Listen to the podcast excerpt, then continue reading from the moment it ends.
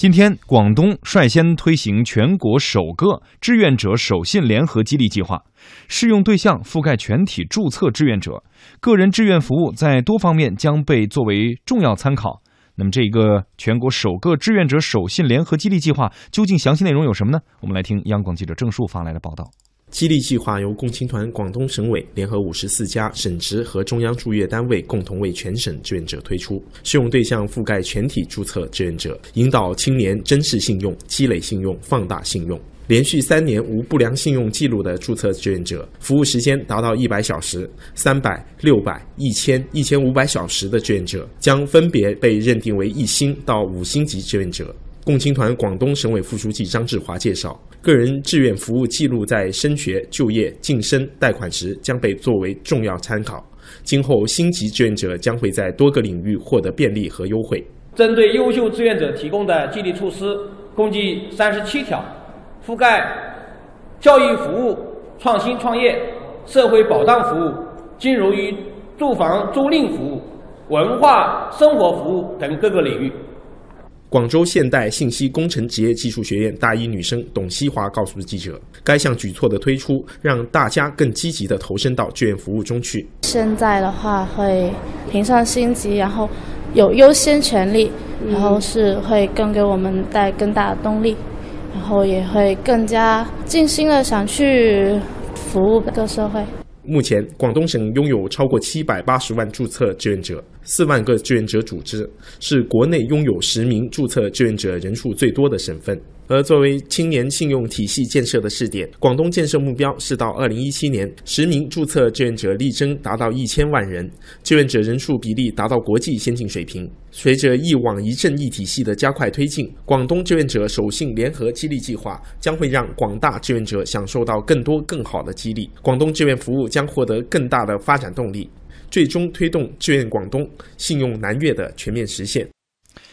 嗯，广东志愿者守信联合激励计划，这个计划的推出，我们请问两位观察员，这个计划会带来的效用和意义都有哪些呢？在两位看来？我觉得是个好事儿，就是让我们的志愿者这个群体啊，能够更加的在乎自己的言行，在乎自己的一点一滴的行动啊。同时，这样一种诚信的意识呢，能够约束和规范呃自己的言行啊。其实远远不止说呃就是志愿者这个群体，而应该是所有的人，所有的人，全部的所有的这我们的国人，其实在诚信这个环节里面都要扪心自问，任何的点滴的行为，任何的，特别是作为家长的，那你在儿女们面前就要做这样一个诚信的这样一种榜样，做到一个说。话算话，说到做到的这样一种榜样，说起来很简单啊，说话算说话，说说到做到。但是我们很多人在很多小事上，其实并不能够完全的做到。它代表了个人的形象，但是很多时候也代表着一种国家的形象。前段时间，我的一个日本朋友来到国内，我跟他聊天啊，他告诉我一个数据，还是让我挺震惊的。他说啊，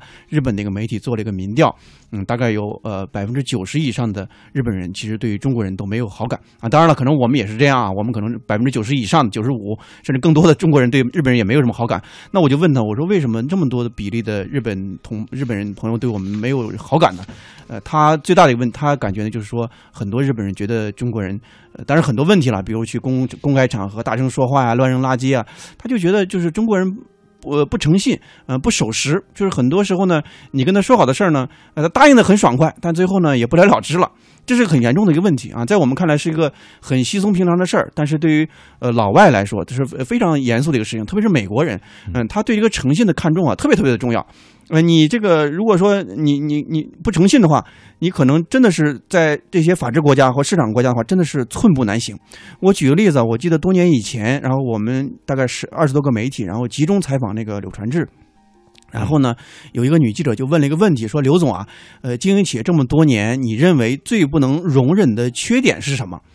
对于企业家来说，刘总这时候说：“哎呀，抱歉啊，我这个去下洗手间，然后回来之后呢，回答你的问题。”然后我坐在旁边，我说：“啊，刘总一定会说，不诚信是他最不能容忍的呃缺点啊，这个是企业家最应该做到的一个事儿。”当时那女记者就看了我一眼，说：“你不可能，你你怎么会知道呢？”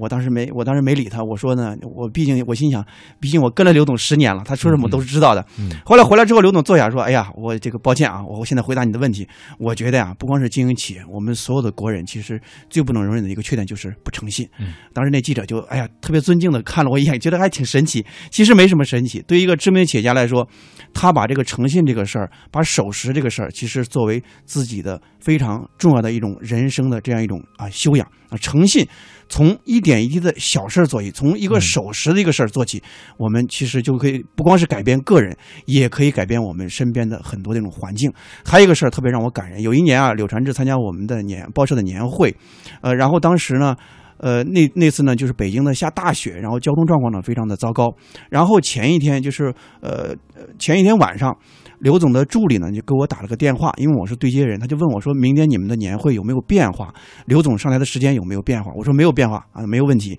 啊。”刘总的演讲时间大概十五分钟啊，他可以演讲什么主题？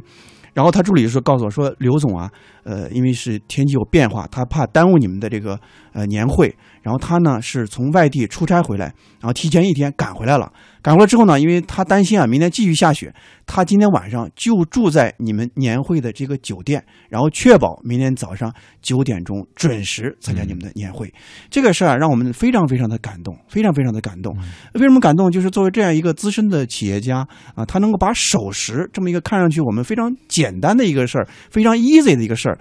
做的这么到位，做的这么苛刻。我觉得这一点值得我们每一个人去点赞，也值得我们每一个人去效仿，值得我们每一个人去学习。守时这个事儿其实就是一个基本的诚信意识，但我觉得并不是所有的人都能够做到。嗯，信用的确体现在生活当中的点滴啊。那么这一次，你看，呃，广东。推动这个志愿者守信联合激激励计划，其实最终也体现出来了，目的是要建立一个信用南粤的全面实现啊，希望一个地区建立一个信用社会信用体系。但这次之所以从志愿广东志愿者开始实施这样的一个推动，我相信它也是带有一定标志意义的。首先，对于志愿者这样的一个群体，已经主动选择成为志愿者啊，这进行一个激励，建立一个有点像红榜的一个意思。那么，对于这些青年的志愿者，未来在社会生活当中，无论论是他们的这个，我刚才听到了，不管是租赁住房也好，还是呃求学就业也好，呃还是呃住房贷款等等各方面，都有一个正向的一个辅助。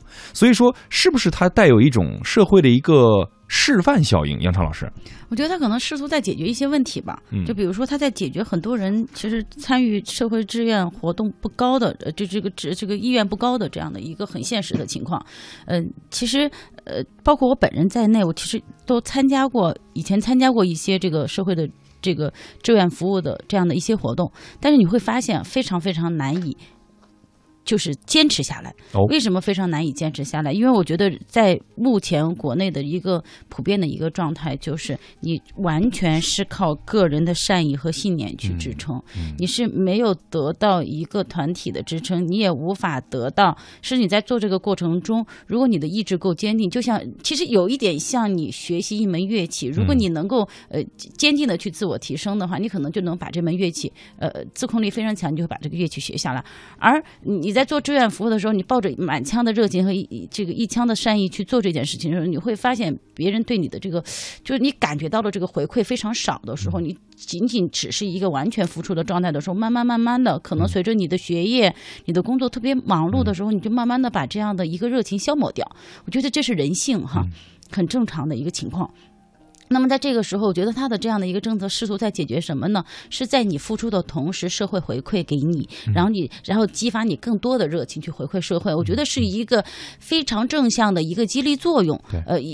起到了一个双向的这样的一个激励作用，而不是仅仅是靠一个。个人的单项付出的这样的一个过程，所以他这次也说得很清楚，是要把个人志愿服务他要记录下来，然后作为你升学、就业、晋升、贷款的一个重要参考。呃，我觉得这个政策是否能够落实到位，取决于你所谓的升学、就业、晋升、贷款是不是真的能够起到重要的参考作用。据我所知，目前比如说升学的话，那么升学的话，在这个就近入学、按划片的这样的一个情况之下，你这是一个大的原则，你很难因为你个人的一个是某一个什么志愿服务而突破。考高中，对，包括呃自自主招生考大学，对，比如说你在同同相同条件下竞争，你很难说就是我我还现在目前还没有看到说谁是因为志愿服务哈，呃，因为这个可能进入到了呃这个某一个好的高中，比别人在竞争上占据一个优势的地位。但是在这个计划之下的未来呢？比如说就业，我觉得。最重要的问题是什么？是这个计划非常非常难以落到实处。以目前的这个，仅仅只是以共青团广东省委来为一个。主体的话，我觉得很难去实现一个全方位的一个考量，也很难引起一个全方位的。其实这是需要一个整个社会的一个认可。他这次提到的是联合激励计划，那是不是要联合相关的，比如说银行的信用体系，金融联合银行金融机构，然后又是呃就业和升学，那是不是比如说类似于呃工会组织，然后教育部啊，教育厅哈，取决于它的力度有多大，力度有多大？对，比如说你看我们的这个呃国外的，比如说考大学的话，它是很看重。你的社会活动，你的社会活动的，你的这个参与社会评价，对，呃，我们经常会说说，哎，这个孩子可能一个暑假连着几个暑假都在这个小区的这个游泳池做救生员，然后然后镇长给你颁发一个这个，对，很很管用，对，友好镇民或者是对吧，镇民榜样，对，或者你的这个这这个对志愿服务的这样的一个时长，这个很管用，可是。我觉得在国内还没有这个认知度，就是说大家多在乎你去干那些这样的事儿。那是否我们现在就开始逐步的开始了呢？啊，我觉得可能只能说这样的一个呃。这个政策的出台，可能是在一个导向上，能够大家呼吁大家去更多的去引导大家来重视个体对社会的回馈和付出。但是，我觉得可能要真正起到一个说，你真的能够感觉到自己的付出，在你的就业、升学、晋升、贷款的这个方方面面，都能够真的给自己带来好处。或者真正切切实实的实惠，或者说你能够获感觉到自己因为对社会的付出而获得了心理上的某种满足感和尊重感，我觉得这条路非常非常长。我觉得今天杨超提的这样的一个提醒和建议，我觉得特别好，就是所有去。志愿为社会付出自己的这一份力量的志愿者朋友们，他们并不是希望能够从社会得到些什么，但是有这样的一个激励机制，的确能够帮助这些志愿者。其实我不太同意这句话，我觉得说他不是所有的人说你一定要要求说我一定要站在那样的一个道德高度，说我干这个志愿服务就一定不需要得到什么。即使我就是为了将来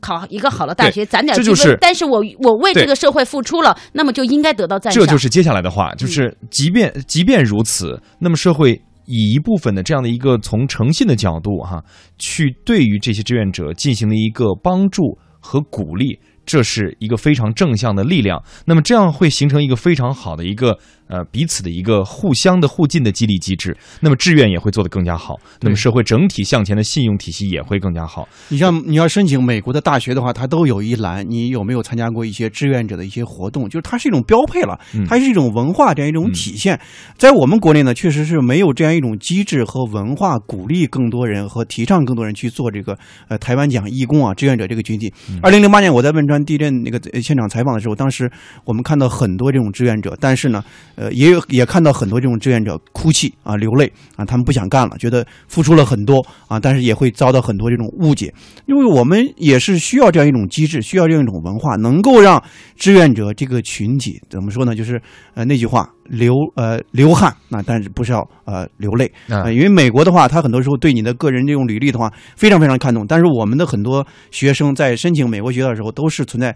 大量的这种经历和履历造假啊，而且很多中介的话来协助他啊进行这种造假，包括这种造一个假的这种志愿者经历啊这种方式。我觉得这样一种长期发展的话，其实对于我们呃整体的这种形象都是很大的一种伤害。对，所以刚刚恰恰就是在这样的一个两位的提醒之下，这一次的这样的一个。计划，或者说后续的不同地区提出的这样的类似于联合对于志愿者的一个联合激励计划，首先正向的是尽量的你应该做到啊，呃，此前所许诺的应该能够落到实处，不要最后让大家凉了心。而另外一方面也得能够把好关，不能让很多啊，嗯，保有着呃，应该说叫什么非分之想的啊，呃，人啊，最后获得了呃其他人。并没有获得的这样的一个优先的权利，而自己并没有付出相关的一个志愿服务，